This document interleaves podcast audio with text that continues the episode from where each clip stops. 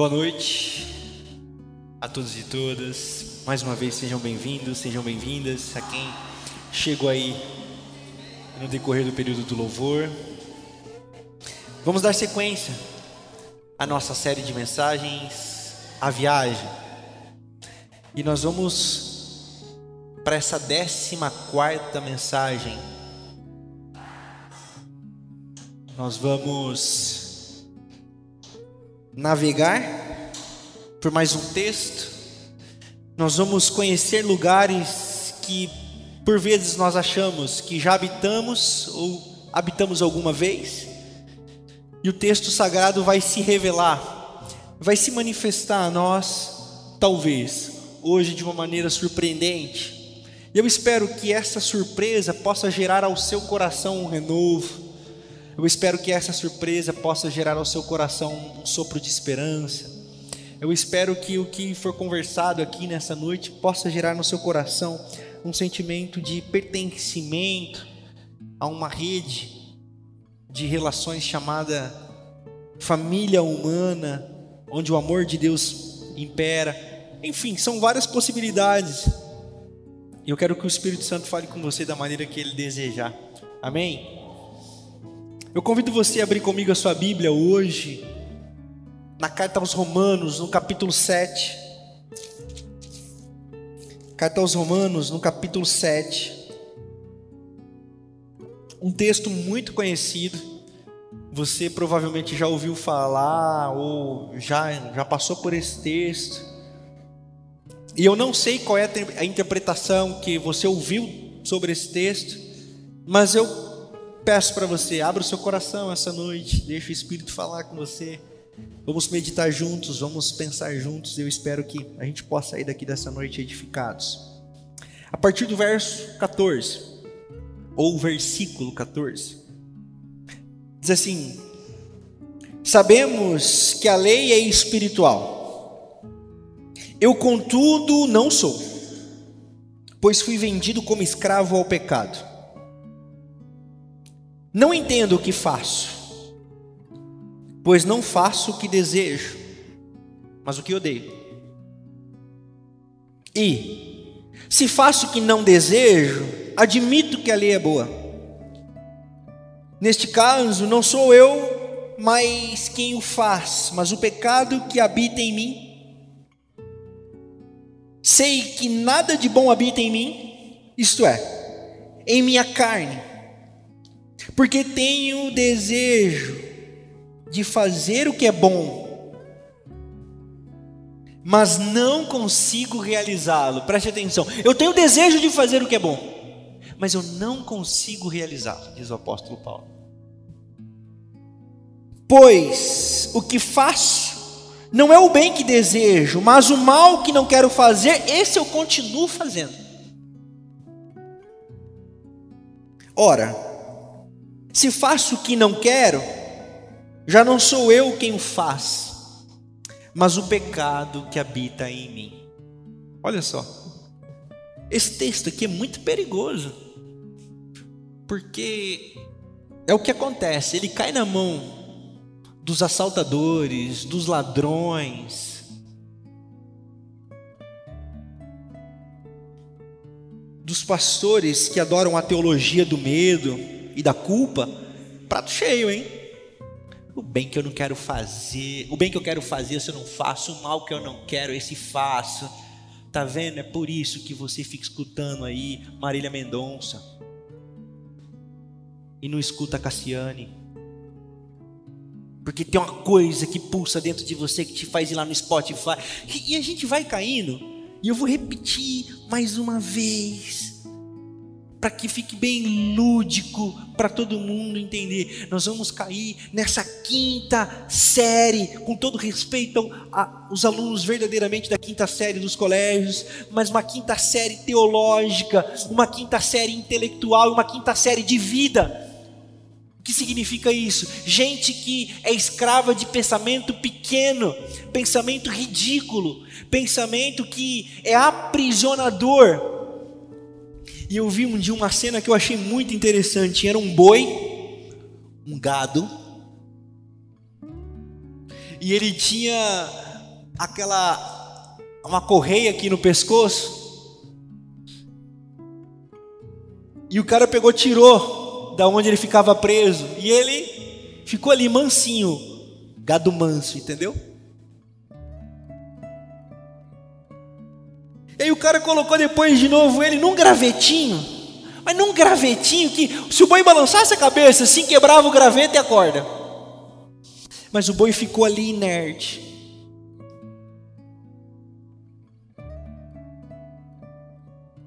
Essa teologia de quinta série faz isso com as pessoas, com argumentos tão absurdos intelectualmente, tão chulos, mas aprisiona porque tem o nome de Deus, né?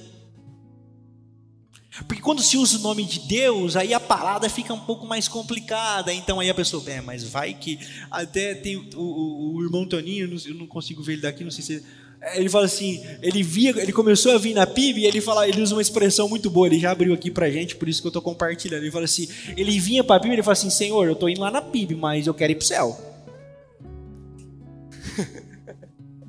eu tô indo lá, mas Senhor, eu quero ir pro céu. E é isso mesmo, é isso mesmo. Por quê? Porque quando a gente começa a tirar as amarras, quando a gente começa a tirar as amarras, nós começamos a ficar livres e a gente começa a ficar preocupado. Livre, hum, livre, livre. Até um dia uma outra irmã chegou para mim e falou assim, pastor, eu tô com um problema. Eu falei, qual foi, irmã? Ela falou assim, eu tô com peso de não sentir peso. A expressão foi exatamente, pastor, eu estou com peso porque eu não estou sentindo nenhum peso, entendeu?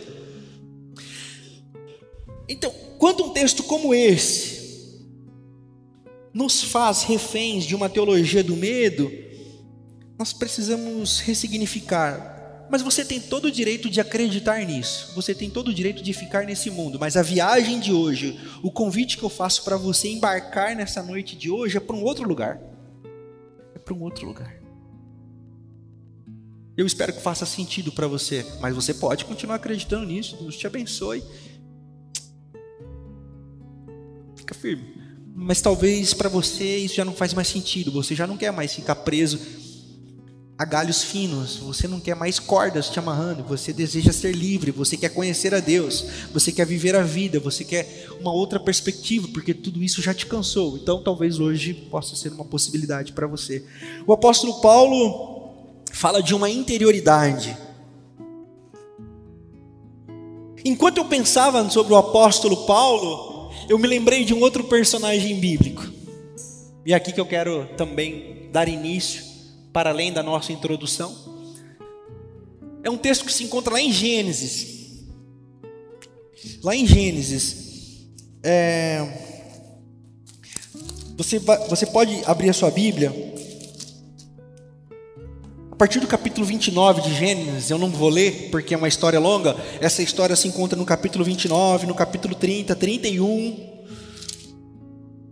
32 e vai até o 37. Mas a história é mais ou menos o seguinte: existia um homem de nome Labão.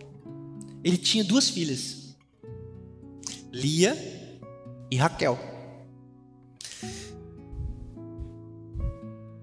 E um homem seu sobrinho, de nome Jacó, encontra Raquel no campo.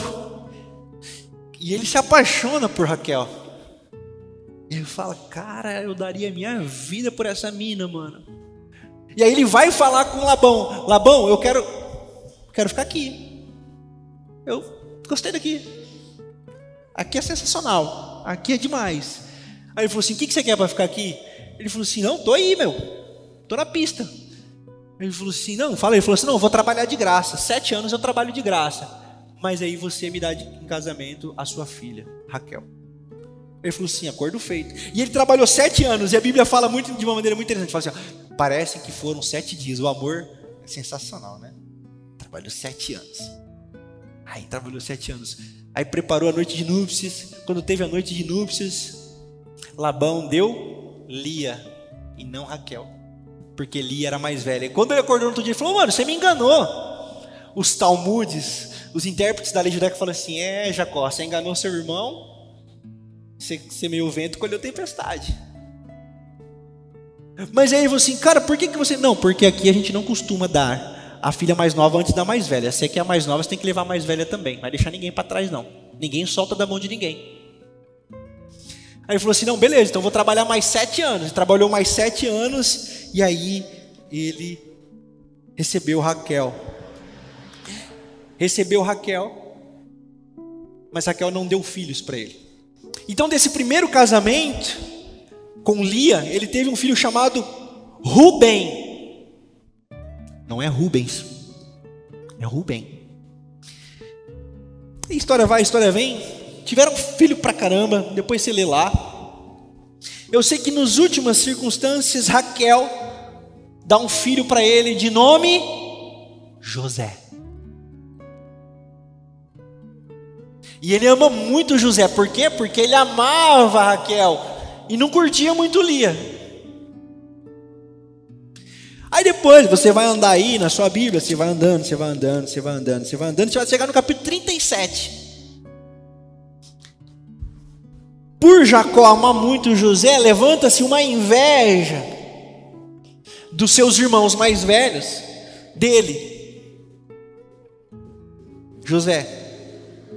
Até o dia que Jacó dá um casaco, uma pele toda colorida para ele, aí os caras ficam Velho Testamento com Jacó e com José, falam, caramba, esse moleque, esse pentelho, o cara aí, ele é o preferido, que não sei o que lá. Os caras falam assim, quer saber, bicho, nós vamos passar o facão nesse cara.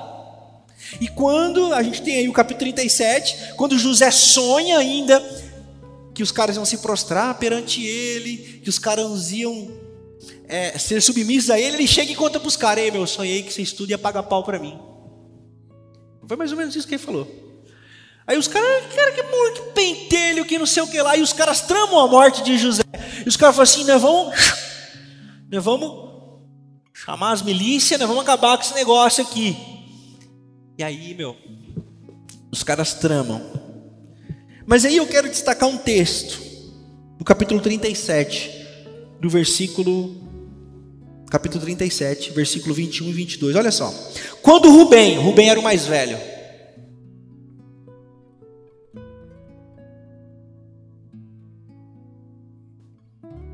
percebeu a trama de morte, Rubem disse assim: Quando Rubem ouviu isso, tentou livrá-lo, ele, José, das mãos deles, dos irmãos, dizendo: Não lhe tiremos a vida, não vamos matar ele Preste atenção nisso aqui. A intenção de Rubem é muito boa. E ele fala assim: não derramem o sangue, joguem ele naquele poço no deserto, mas não toquem nele.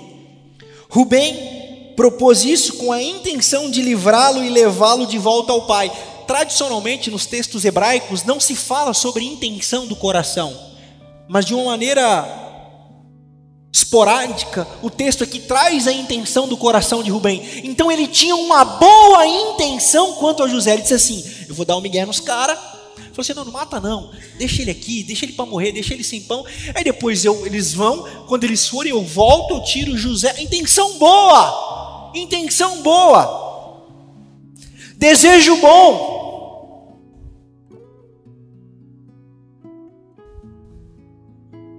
Mas quando eles deixam José no poço e vão embora, passa a caravana do Egito e leva José embora. Aí quando Rubem volta para salvar o irmão, ele se depara com um túmulo, com o túmulo, com a com um buraco vazio. Ele rasga suas vestes arrependido. Beleza? A história de José, depois fica para outra viagem. Eu quero falar sobre Rubem. Rubem é o homem que poderia ser, mas não foi. Rubem, dentro da nossa viagem hoje, representa a minha, a sua, a nossa boa intenção que nunca é. A gente sempre tem a intenção de fazer o que é bom, mas nunca dá. A gente sempre tem a boa intenção. Eu tenho, eu tenho ouvido, pastor, eu queria muito ir na igreja, mas pastor, olha, hum, pastor, eu queria muito entender esse evangelho, eu acredito muito nisso, mas hum, então fica sempre no quase, é sempre na trave, sempre tem alguém atrapalhando, sempre tem uma circunstância maior, sempre tem uma agenda melhor, sempre tem uma programação melhor, sempre tem um pastor falando alguma coisa melhor, sempre tem alguma coisa, é sempre, é sempre, é sempre, é sempre quase, é sempre quase. E o apóstolo Paulo, no texto que a gente leu, ele falou assim: Eu estou cansado de ser quase. Eu cansei de ser quase. Eu estou cansado de ser quase, porque eu quero, eu quero, mas eu não consigo. E sabe qual é a minha diferença do apóstolo Paulo? É que o apóstolo Paulo reconhece isso. Ele não inventa desculpa. Ele não diz assim: o bem que eu quero fazer, eu não faço, por quê? Porque apareceu um judeu, fi do cabrunco, que não sei o que lá. Ele não fala. Ele não fala assim, eu queria, mas aí apareceu um fariseu, fi do cabra da peste, e me atrapalhou. Ele fala assim: não, não, não, o bem que eu quero fazer, eu não faço. Eu sou responsável pelas minhas escolhas. Eu sou dono da minha vida e tenho que arcar com as consequências do que eu escolho para elas. Ninguém é culpado. Porque eu quero fazer o bem, mas eu não consigo. Sabe por quê? Sabe por que as igrejas estão lotadas? Porque elas gostam do diabo para culpar. E porque elas gostam de um pastor para idolatrar. Mas elas abominam uma mensagem que as coloque diante da vida que ela não quer assumir diante delas. É sempre alguém. É por isso que vai tão necessário nessa teologia de quinta série. O bem que eu quero fazer, isso eu não faço. Mas o mal, ai, o mal coloca esse copo de cerveja na minha frente. Quem dera o problema do Brasil fosse um, um copo de cerveja.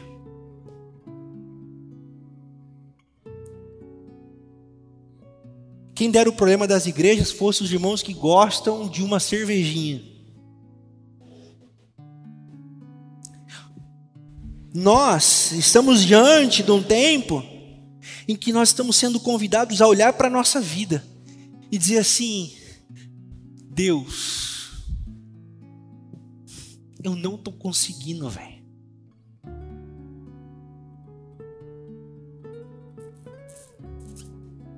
A minha oração hoje aqui essa noite não é outra. E dizendo assim para Deus: Eu não estou suportando mais.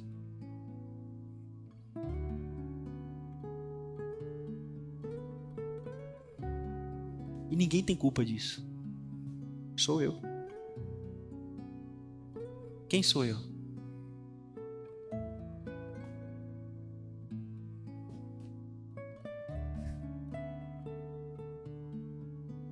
Nós temos as possibilidades inúmeras todos os dias de sermos pessoas melhores.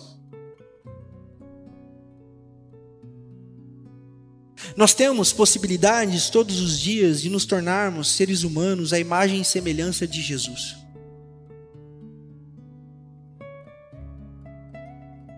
Você sabe como os rabinos do primeiro século interpretavam os textos sagrados? Depois de toda a interpretação teológica, filosófica, religiosa, eles diziam assim: que os vossos passos sejam os passos do Senhor. Sabe o que isso significa? Que todo movimento que a gente faz em Deus e para Deus deve nos colocar no caminho de Jesus.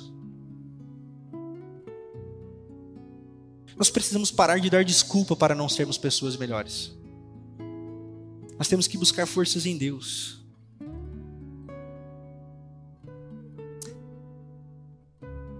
Tem uma história de um livro do primeiro século. Acho que virou até filme. Eu tentei achar um nome, não consegui. Mas diz a respeito de um senhor que não tinha sentido nenhum na vida, mas uma vez ele viu uma cartinha de um missionário, um projeto missionário em que ele financiava garotos em outro continente. E esse cara foi para o casamento da filha e voltando dirigindo, ele disse assim: Minha vida não tem sentido nenhum. Ele pensando: Minha vida não vale nada, Deus, eu não sei para que eu existo, eu não sei qual é que é da minha vida. E aí de repente, no outro dia, uma das professoras desse garotinho que ele ajudava e ele nem preocupado com isso, mandou para ele uma cartinha. O menino ainda não, não sabia escrever, mas fez um desenho dele, doador, com a criança. E ele começou a perceber que para uma vida, a vida dele fazia sentido.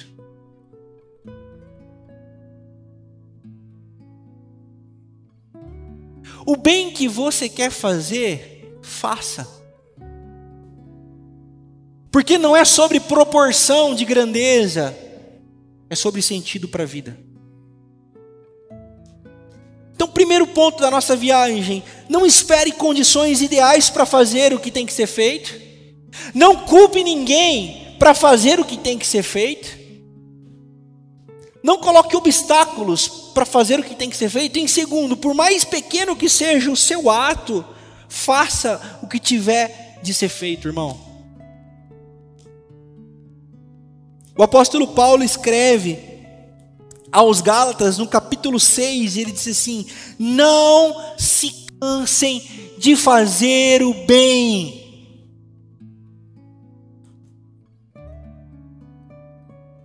Eu acho muito bacana, talvez aqui seja um outro ponto para a nossa viagem, que lá o texto está dizendo assim: primeiro aos da fé, aí depois para os demais. Eu sempre aprendi isso na igreja, não sei vocês também que já são de igreja, foram de igreja, assim, ó, tá vendo? A gente tem que fazer primeiro para quem é da nossa religião.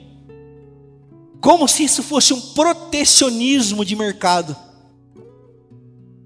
E não é nada disso que a Bíblia diz. A Bíblia diz que a igreja é sal da terra e luz do mundo. O que o apóstolo Paulo está dizendo é a interpretação prática do que Jesus falou em Mateus capítulo 5. Ele falou assim: não faz sentido alguém no nosso meio estar passando fome e a gente querendo converter o mundo.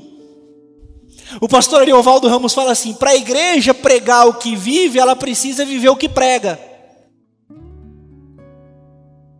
Então o texto é muito simples, ele está dizendo assim: ao primeiro aos da fé, dizendo assim, cara, como é que vocês vão ser sal da terra e luz do mundo, sendo que aqui no meio de vocês tem gente que precisa do bem e vocês não fazem? Então façam bem, é isso que vocês podem. Aí depois vocês vão cuidar das pessoas. Então é mais ou menos isso. A igreja é esse primeiro lugar onde a gente se conecta, onde a gente se estabelece, onde as nossas ações de benevolência, de temperança, de solidariedade, de generosidade, de comunhão, de fraternidade, de prioridade acontece.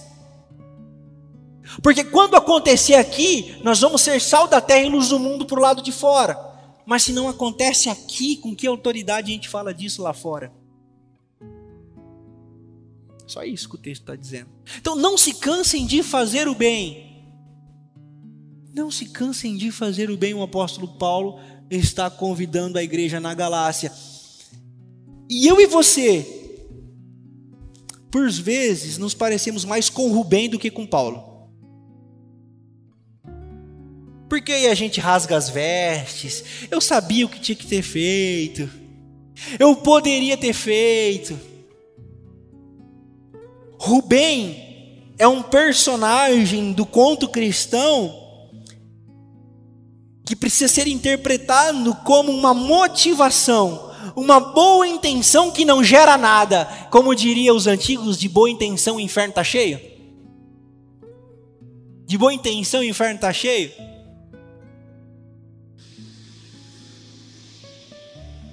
E a gente tem sentido muito isso nesses últimos tempos. Pastor, estamos junto, estamos junto, estamos junto aonde? Você nunca está junto? Está junto aonde? Junto aonde? Junto com quem? O que, que é estar tá junto? Eu acho legal. Achar legal. Eu acho legal o final do campeonato da Champions League. Então nós precisamos começar a ressignificar a nossa prática. Porque Rubem é esse espírito de boa intenção. Não, não vamos matar, não vamos, mas ação prática não há nenhuma. E o apóstolo Paulo é essa ressignificação da persona, da nossa impossibilidade de fazer o bem, mas da nossa inconformidade com isso. Nós não nos conformamos com isso.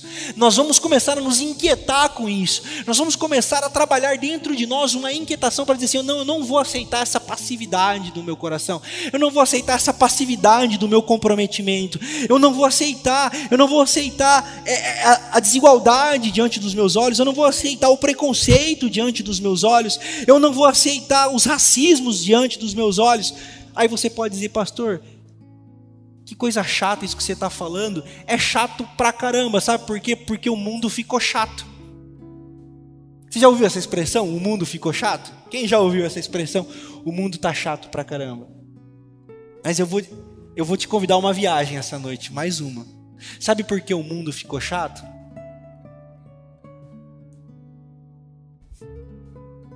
Não é que o mundo ficou chato. É que agora racismo não tem mais graça. Misoginia não tem mais graça. Xenofobia não tem mais graça. Preconceito de classe social não tem mais graça. Nossa, o mundo tá chato. Antes eu fazia piada, então, cabeça de guidão. Hoje você não pode mais. Não é que o mundo tá chato, é que você virou um babacão.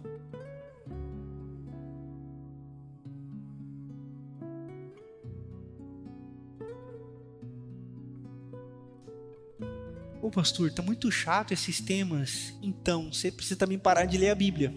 Que a Bíblia é chata pra caramba. Porque a Bíblia fala assim: quando chegar o pobre e o rico, você não dê preferência para o rico e exclua o pobre, mas dê ao pobre o mesmo lugar que o rico. A Bíblia é chata?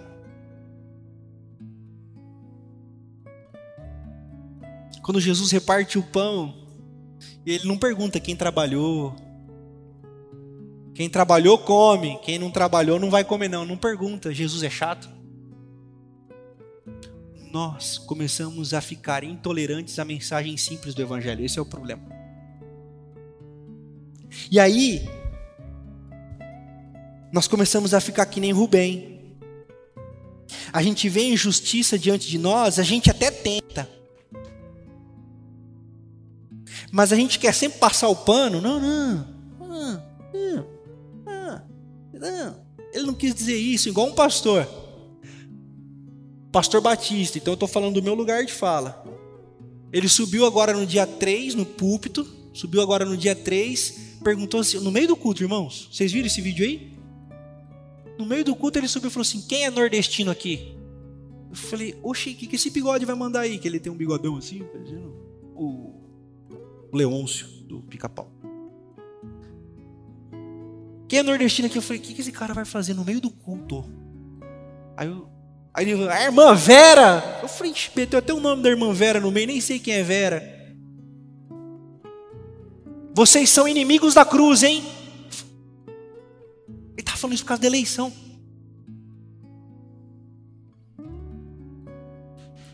E a igreja, amém. Glória a Deus. Aqui na Bíblia o pessoal sai da igreja porque eu falo de cuidar do pobre, do órfão, da viúva, o pessoal sai da igreja. Na igreja lá, o pessoal fala amém e aplaude. Aí isso não é política. Então, o mundo está ao contrário, já diria a profeta Cássia Eller, e ninguém reparou.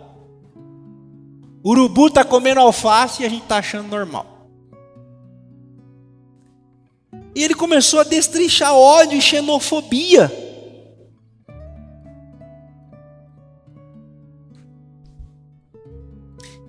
E aí a gente vê os comentários: não, ele não quis dizer isso. Irmão, deixa eu dizer uma coisa para você, velho. Deixa eu dizer uma coisa simples para você. Toda forma de violência contra quem quer que seja, por causa de onde nasceu, por causa do sotaque, por causa da cor, por causa da condição sexual, por causa da condição social, é pecado diante de Jesus de Nazaré. Gálatas, capítulo 3, verso 27, verso 28. Diz assim, ó, que em Cristo Jesus, assim, ó, a partir de Cristo Jesus, na luz de Cristo Jesus, prestem atenção, não tem mais homem nem mulher, ou seja, todo mundo é igual. Não tem mais judeu nem grego, todo mundo é igual. E não tem nem mais escravo nem livre, não tem patrão empregado, todo mundo é igual. Sacou? Pastor, então, se todo mundo é igual, tem que ter tratamento igual. Não, mas a Bíblia diz assim, ó: Eu vim para libertar os oprimidos. Então tem um sistema de opressão aí funcionando. Então a mensagem ela é de libertação aos oprimidos. E o Rubem, que em nós habita, sempre vai dizer assim: não, não, vamos ver o que a gente vai fazer aqui. Não, não, vai dar cacetada, dá só, dá, bate só nas costas ou bate na sola do pé para não sair no, no, no exame de corpo de delito. Esse é o Rubem. Nós vemos mulheres sendo abusadas, mulheres sendo coagidas no trabalho, a gente, não, não. Irmãos, lembrem-se do apóstolo Paulo. O bem que eu sei que eu tenho que fazer, se eu não faço, sabe por quê? Porque em mim habita o pecado. Toda vez que você vê uma situação de injustiça, toda vez que você vê uma, uma possibilidade de você estar fraudando a possibilidade de comunhão na comunidade, pensem nisso, pensem assim, cara, Estou sendo um Rubem. Cheio de boas intenções. Mas boas intenções não livrou José do Egito. Já o apóstolo Paulo é uma referência para nós. A referência de um caráter que conheceu a Jesus e não se conforma com seu estado de apatia não se conforma com seu estado de isonomia diante do caos. Para finalizar, eu quero dizer assim.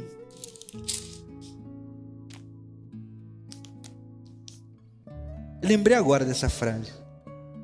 Quem é você na fila do pão?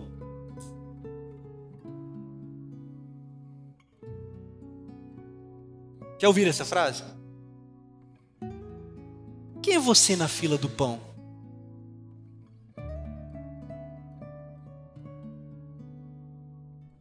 Eu quero ser sal da terra e luz do mundo.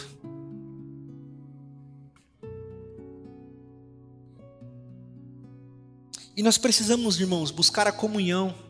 É para isso que serve a igreja, para a gente deixar de ser Rubem na fila do pão. É na igreja que a gente aprende sobre Jesus de Nazaré. É na igreja que a gente aprende sobre a comunhão e a partilha do pão. É na comunhão com a igreja que a gente aprende que a comunidade vale a pena e a humanidade ainda vale a pena. É na igreja. É na igreja que você vai aprender a lutar pelos direitos dos oprimidos. É na igreja. Porque a comunidade dos santos é a comunidade onde Cristo fala e é onde o Espírito de Deus nos fortalece para que a gente supere o pecado que em nós habita todos os dias. E você não vai ser mais o mesmo, irmão. Você não vai ser mais a mesma, irmã. Nessa noite, nessa viagem, eu quero te colocar diante desse lugar. Esse lugar em que você vê Rubem. Aí você olha para Rubem e fala assim: Ê, Rubem, pica fumo, hein? Aí eu olho para Rubem e falo assim: "Ê, Renato, hein? Que vacilo, irmão."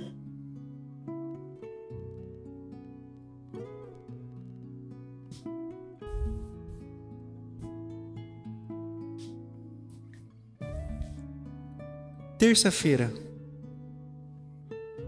dia 1 de novembro, 1 de novembro. Há seis meses eu planejava uma ida para um congresso. Sessão terapia.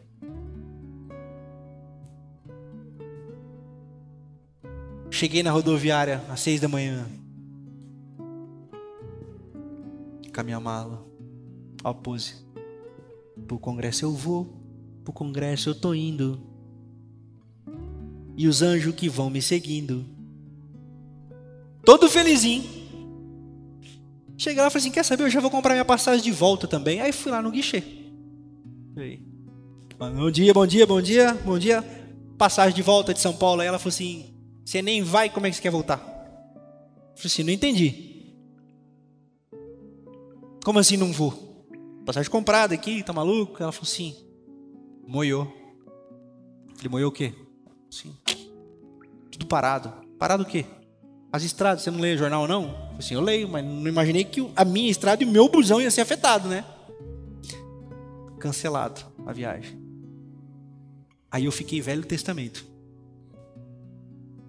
Abençoei os caminhoneiros. Aí daqui a pouco uma mulher grita de algum lugar. Ele me bateu. Eu falei, bem feito. E ela sai chorando do banheiro. Era uma moradora de rua. O guarda da rodoviária tinha prendido a mão dela na porta. Aí eu pensei assim, eu falei assim, irmã, tô perdendo um congresso que há seis meses estou planejando. Você não vem chorar na minha orelha, não. É onde ela veio chorar? Na minha orelha. Eu tô dando testemunho aqui para vocês. É, foi, foi. Aí eu falei assim, não me enche o saco. Pensando, né? Pensando. Não, não chego a esse nível de brutalidade. Mas eu pensando, putz, não vem me encher o saco. Eu tô aqui sabendo como é que eu vou pegar carona, se eu vou sequestrar algum ônibus aqui, o que, que eu vou fazer? Pegar um busão, vou entrar dentro desse busão, vou sair arrastando aqui. Já fiz isso uma vez com o busão da minha sogra. Entrei dentro do busão, saí dirigindo. Falei, vou, eu vou. E aí, essa moça chorando, aí eu olhei para ela você ele bateu no meu, o meu dedo. Ela ficava com o dedo assim. Ela ficava com o dedo para cima e para baixo. E ninguém, ninguém ouvia ela, ninguém ouvia ela. E ela vinha para o meu lado. E eu, sai, sai, sai, sai, sai. Cheiro ruim. Cheiro ruim.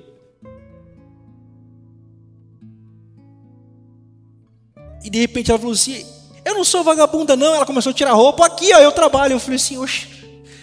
E começou a tirar roupa. Não, não precisa tirar roupa, não precisa tirar roupa, não precisa tirar roupa. Aí eu mergulhei com ela, eu falei assim, o que aconteceu? Ela falou, ele me bateu, que não sei o que lá. Aí de repente ela falou assim, eu tô com fome. Assim, tem que ir para São Paulo, velho. Eu tenho que ir para São Paulo, velho. Eu vou perder o congresso, hotel pago, ganhei a inscrição. Eu tô com fome. Nessas horas, a gente precisa entender se a gente é Rubem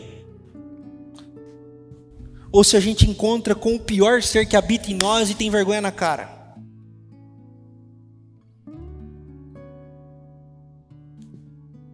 Aí a moça da faxina passando assim, falou assim: ela é chorona mesmo.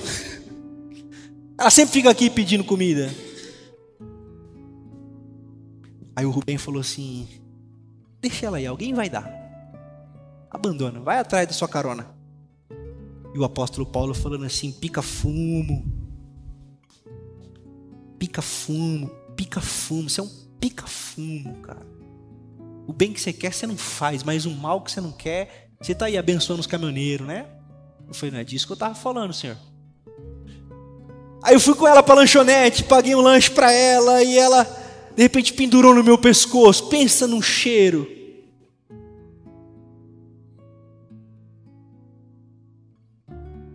Mas naquela hora eu falei assim: não é isso o Evangelho, irmãos? Jesus se preocupou com o cheiro das pessoas, irmãos? Jesus se preocupou com o hálito das pessoas, irmãs? Jesus perguntou o nível de infecção da lepra para tocar? Jesus perguntou para a prostituta se ela tinha acabado de, de, de fazer um programa. Perguntou? Esse é só um exemplo muito simples de como a nossa cabeça é forçada ao tempo todo a essa dicotomia quase agostiniana a ser um Rubem, ou a gente é discípulo de Jesus como o apóstolo Paulo foi. Eu quero dizer e finalizar essa noite: você tem a oportunidade de ser sal da terra e luz do mundo, como um girassol para o mundo, para iluminar o mundo, para ser sal da terra para o mundo e você tem a oportunidade de ser uma pessoa cheia de boas intenções e de dizer: tamo junto, valeu demais, daqui a pouco eu volto, aquele abraço e ó, dá no pé porque você está corrido demais, a sua agenda é corrida demais, você está ocupado demais, você tem muita coisa para pensar. E a verdade é que a igreja está sempre muito ocupada. As pessoas têm tempo para viajar, as pessoas têm tempo para passear, as pessoas têm tempo para ficar sem fazer nada, mas nós não temos tempo para nos reunirmos, para sermos igreja, para aprendermos a ser como Jesus, para construir alguma coisa, para sermos alguma coisa, para lutarmos por uma causa.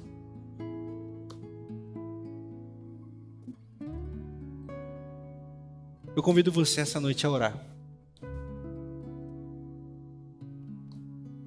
A orar para que você seja tocado pelo Espírito e toda vez que você sentir que é difícil fazer o que você tem que fazer, faça essa oração ao Senhor. Fala, Senhor, o bem que eu quero fazer, esse eu não estou fazendo.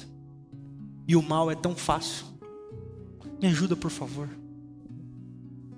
E aí vai ser um gesto pequenininho assim, ó. Mas vai fazer a diferença para quem você abraçar. O dedo da moça até parou de doer. o dedo dela parou de doer, ela falou mais nada do dedo. Saiu com o lanche, sim, foi pro lanche. Aí ajeitava a carne, e não sei o que. Aí esqueceu o dedo. Um gesto. Um abraço. Um acolhimento. Sabe, talvez, talvez você essa noite também só esteja precisando disso. Eu espero que você encontre aqui um abraço, um sorriso, um olhar. E que você, ao encontrar isso, leve isso para o mundo. Leva isso para o mundo. Fala assim: olha, é possível sermos melhores. Toma aqui o meu abraço. Toma aqui o meu ombro. Toma aqui o meu dinheiro. Toma aqui o meu prato de comida. Caramba, quem é você? Eu sou um seguidor de Jesus de Nazaré. E tem mais igual a você? Tem. Quer que eu te mostre? Aí estamos nós aqui, ó. É isso. A comunidade daqueles que são parecidos com Jesus começam a se encontrar e fazer a diferença, como sal da terra e luz do mundo, e começa a achar graça diante da sociedade, dizendo assim: é possível acreditar nesse pessoal que se diz de Deus. Um pessoal que não quer o nosso dinheiro. Um pessoal que não quer mudar a nossa religião, mas um pessoal que simplesmente quer amar as pessoas. Porque Deus amou o mundo de tal maneira que deu o seu filho para nos salvar. Vamos nos colocar de pé, vamos cantar essa canção. Deus, eu não quero ser como Rubem. Eu não sou um Rubem.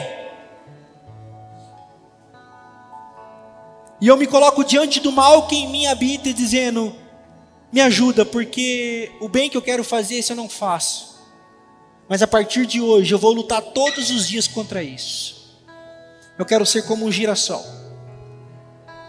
de costas para o escuro e de frente para a luz. Amém.